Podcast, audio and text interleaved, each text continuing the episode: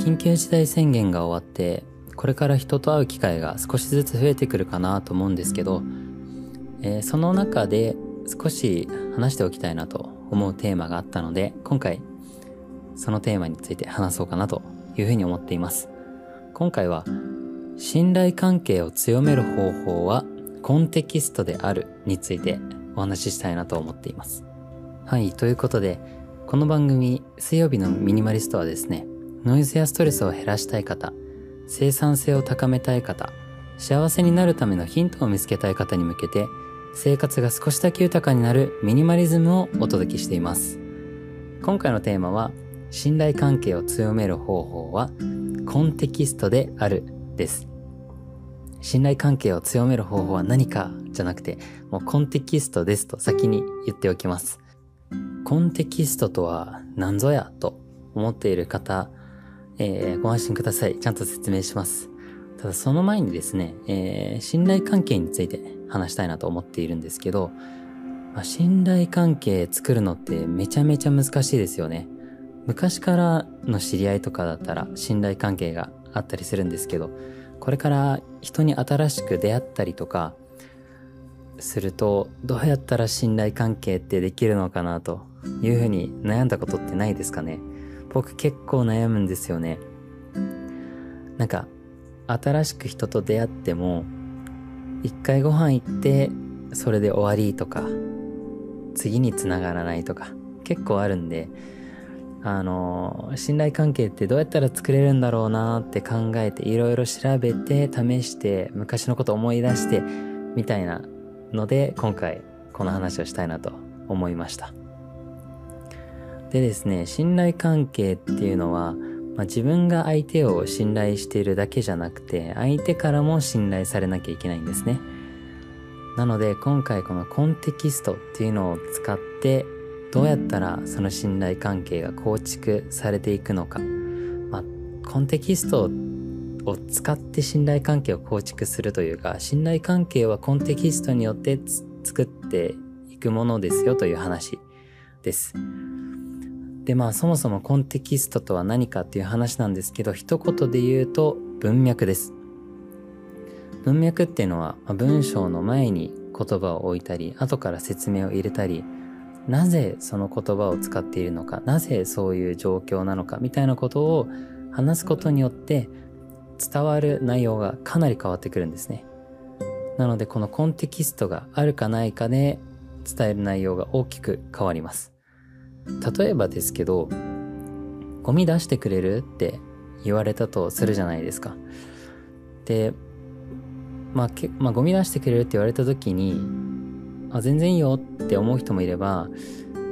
なんか機嫌悪かったら、えーってなっちゃう人もいると思うんですね。ただですね、ゴミ出してくれるという言葉ではなく、もうすぐゴミ収集車が来る時間なんだけど、今どうしても手が離せなくて、ゴミ出してくれる？って言われたら全然違いますよね。あ、だったらしょうがない。ゴミ出し、出せよってなるじゃないですか。これと、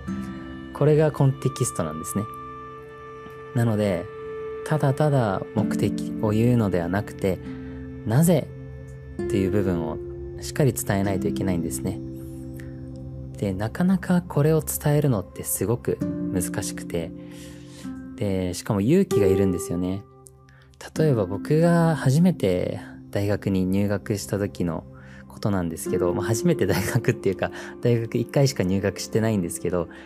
大学に入学した時、僕、秋入学と言われる制度で入学したんですけど、日本って普通4月に入学するじゃないですか。僕の場合は、こう、秋の紅葉の時期に大学に入学しました。9月ですね。で、なぜ9月の入学だったかというと、僕はもともと自然豊かなニュージーランドという国で生まれ育って、で、ちょっとタイミング的に4月の入学入学は厳しいなということで9月になったんですね。で僕が受けた大学、まあ日本の大学なんですけど、えー、外国人が半分生徒の数を占めているというちょっと変わった大学でしてでそこの大学に入学したんですけどその9月に入学する人ってほとんど海外からの人なんですね。海外からの生徒ばかりで何人ぐらいいたのかな？300人ぐらいの生徒が9月に入学したと思うんですけど、えー、ほとんどが外国人だと。で、その中でも日本人が、え、20人ぐらいしかいなかったんですね。で、僕もその日本人の一人で、で、20人ぐらいしかいない日本人たちって、あまり他の人種の人たちと最初は馴染めず、ちょっと孤立してたんですよ。なので日本人はすごく少数派で、で、一人で過ごしてる期間が最初は多い人たちがばかりだったんですね。なので、ちょっとこれじゃいかんぞと思って、で、その日本人たち、少数派の日本人たちをご飯に誘ってみようと。で、ご飯に誘うことにしたんですね。けど、ただ、こう、会ったこともないし、話したこともない人のところに行って、ご飯行こうとだけ目的を言っても、ちょっと言葉が足りないのかなって思ったんですね。でそこでどうすればいいんだろうって考えた時に、ちゃんと思ってる感情だったり、そのなぜっていう部分も伝えたいなと思って、それを伝えるようにしたんですね。で、伝えたのが、えー、僕たちは少数派で結構一人で過ごしてる人が多くて、で、まあ、せっかく大学に入学したのに、えー、なかなか友達もできず、えー、信頼できる人たちもできず、ちょっと悲しいから、よかったら同じ人たちを集めてご飯に行かないかと誘ったんですね。で、一人目がうまくいき、で、二人目がうまくいき、で、四人ぐらいになってくると、もう、なんて言うんですかね、えー、山の上から雪のボールが落ちてくるみたいにこうどんどんどんどん大きくなっていって最終的には13人ぐらいのグループになってでみんなでご飯行ったりとか、えー、一緒に遊んだりするすごい、えー、濃い関係になることができたんですね。でもしそこで最初からただ目的だけを言っていたらこんな強いつながりは生まれなかったのかなって思うんですね。みんなきっと同じように寂しい思いをしてたり孤立してたり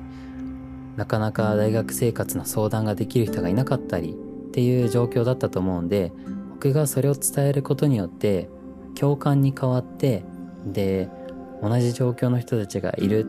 という思いから信頼関係が生まれていったのかなというふうに思っています。もちろん信頼関係が生まれたのはそれだけではそれだけが理由ではないと思っていて一緒の時間を過ごす中で、えー、なぜこの大学に来たのかとか、えー、どういう思いを持っているのかとか将来どういうことがしたいのかとかっていうその背景の部分ですね。背景だったり理由とかっていう文脈コンテキストを知っていくことによって信頼関係が強くなっていったのかなというふうに思います。あとですね、ちょっと話変わるんですけど、このポッドキャストをよく聞いてくれてる翔平さんという先輩がいるんですけど、翔平さんといって背が高くて、今金融の会社で働いてて、で、金融の会社って、なんかこう、イケイケのバリバリガツガツしてるみたいなイメージの人が多いと思うんですけど、翔平さんはゆったりした感じの優しい人なんですね。で、翔平さんはよくサウナに誘ってくれるんですが、えー、ただただサウナ行こうっていう一言で目的だけを言わないんですね。いつもサウナ行こうだけではなくて、えー、まあ、ポッドキャストの新しいアイディアが降ってくるかもしれないし、リラックスすると新しいイメージとかアイデアも生まれるから一緒にサウナ行こうよっていう風に誘ってくれるんですね。これって、ただただ目的を言われる、サウナ行こうとだけ言われるよりも、いや、いいじゃん、嬉しいなってなるんですね。なので、えー、ただただ目的を言うんじゃなくて、その背景だったり、まあ、文脈を伝えるっていうのがすごい大事だなというふうに最近感じています。でですね、あの、これを、まあ、どうやったら上手くなるかっていう話もしたいんですけど、えー、まあそうですね、2点あります。で、1つが、やっぱり why っていうのを先に伝えるのが大事ですね。why だからなぜ？理由ですね。理由を先に伝えることによって、その後についてくる言葉っていうのがどんどん変わってくるので、さっきの、さっきというか最初のゴミ出しの例とかもそうですね。ゴミ出してくれるじゃなくて、最初に Y を伝える、なぜっていうのを最初に伝えるっていうところで、もうすぐゴミ収集車が来る時間なんだけど、今どうしても手が離せなくてゴミ出してくれるっていう、その、なぜっていうのを最初に伝えることによって、そのゴミ出してくれるっていう言葉の、えー、重みだったり、えー、っていうのが変わってくるのかなと思っています。それが一つ目ですね。で、もう一つなんが結構難しいんですけど、えー、ウィンストン・チャーチルさん、ノーベル文学賞を受賞して、えー、1874年に生まれて、で、1965年にお亡くなりになられた方なんですけど、えー、チャーチルさんがですね、自分が信じなければ人を信じさせることはできないという言葉を残してるんですね。それでですね、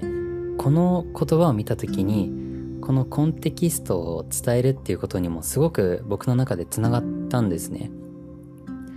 なんかコンテキスト、まあ文脈を伝えるのってすごく勇気がいると思うんですよ。その、自分の感情だったりとか、自分がなんでそう思ったのかっていうのって怖いと思うんですよね。だって相手にどう受け取られるかもわからないし、どう思うかもわからないし、もしかしたら自分が嫌われてしまうかもしれない。恥ずかしい思いをするかもしれない。っていう感情がついてくると思うんですよ。